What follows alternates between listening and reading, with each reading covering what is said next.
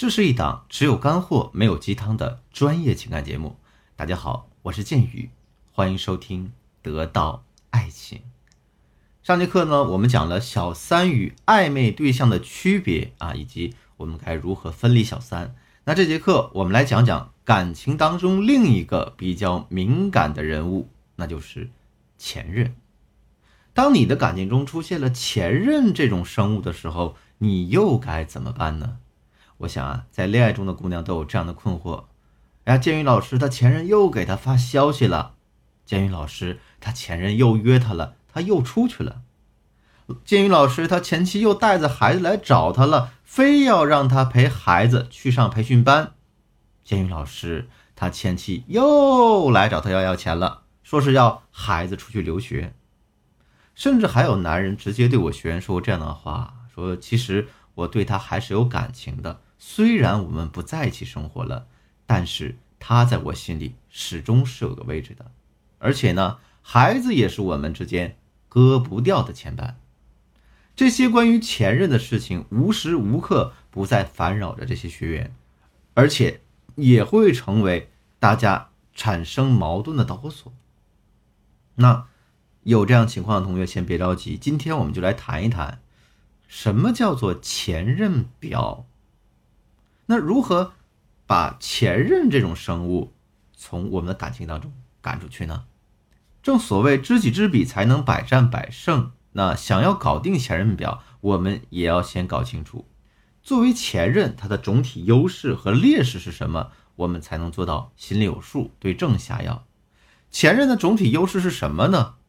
我先来说一个误区，不少姑娘会把感情的插足者，也就是我在上节课中提到的所谓的。暧昧对象啊，跟前任等同起来，其实这个观念不能说是正确的，连片面可能都算不上，压根就是错误的。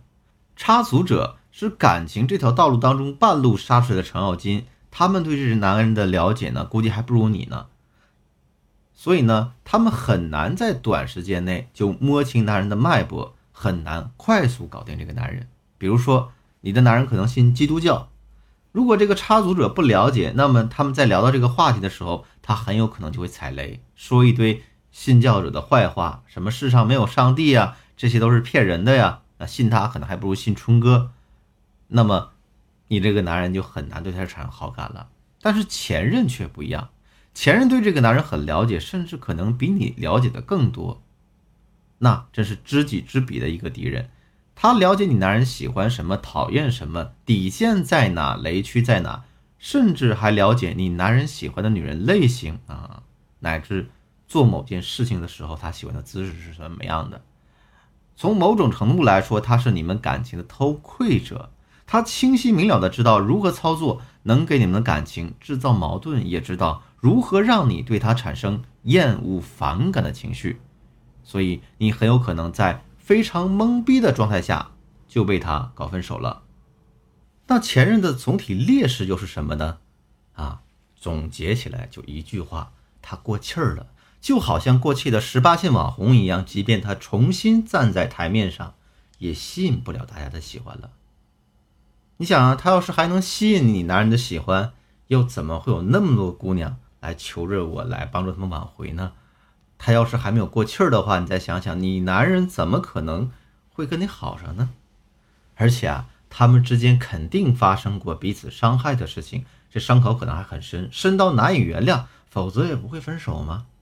之前我一个学员听到这句话的时候，还反驳我说：“建宇老师啊，他跟他前任真的没有彼此伤害，他们就是不合适。而且呢，他前任是一个特别温柔的人，比我强多了。我男友呢，还经常让我学他。”那他跟前任真的没有彼此伤害吗？我给大家举个例子啊，我另外一个学员在离婚的时候，在她老公面前跪下来求他，啊，说：“我求求你，你看在孩子的份上，不要和我分开，不要离开我，好不好？我真的很爱你呀，因为我爱你，所以我才忍着没去你的单位上闹。那你说这不叫伤害吗？这就叫赤裸裸的威胁了，不叫伤害还叫什么？”而且我刚刚说的那个学员还垂头丧气来问我这样的问题，说：“建宇老师，怎样才能变得温柔起来呢？”你听到他这个问题的时候，你会感到非常生气。我说：“你为什么要跪舔呢？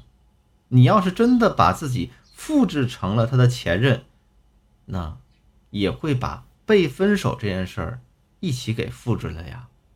换个角度而言，你去复制他前任的温柔，不如想想他为什么有这样的说法。那肯定是你做过了头，让男人有点反感了，他才会想起前任的好，对不对？所以大家应该知道怎么做了吧？前任还有一个劣势呢，是纠缠。嗯，包括可能正在听这堂课的姑娘们，你们是不是在分手后，特别是在被分手后，都特别伤心难过，特别放不下，特别想挽回他们，特别的心急的想跟前任重新回到那种很相爱的状态呢？这个时候，男人最烦的就是女人的纠缠，特别是你们正处于热恋期的时候，他前任跑出来找他复活的话，一般都会死得很惨，因为男人是很现实的，他们会沉浸在信任的甜蜜里，根本无暇理会旧人哭，还会特别讨厌那个阻止他泡妞的人。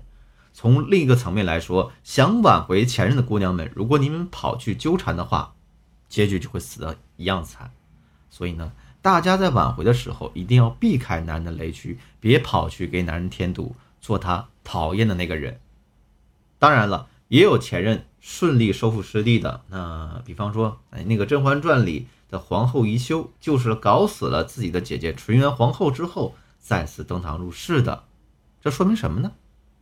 这说明了搞定男人不是不可能，主要在于方法。这节课呢，我们总体上抛弃了前任的优势和劣势。如果你们的感情当中也存在着一个前任的问题的话，那不是你搞死他，就是你被他搞死。怎样能让自己立于不败之地？怎么样能让自己成为那个掌握全局的女人呢？我将在下节课为大家做进一步的分享，搞定前任的几大方法。如果你对下节课感兴趣的话啊，请一定要准时收听。如果你觉得建宇老师讲的东西呢，对你来说很有用，我也希望你能够分享给你身边需要的人。如果说你的问题比较严重，急需专业帮助的话，可以添加我助理的微信文姬八零，文姬的全拼八零，也就是 W E N J I 八零。好了，今天的节目就到这里，我是建宇，我们下期再见。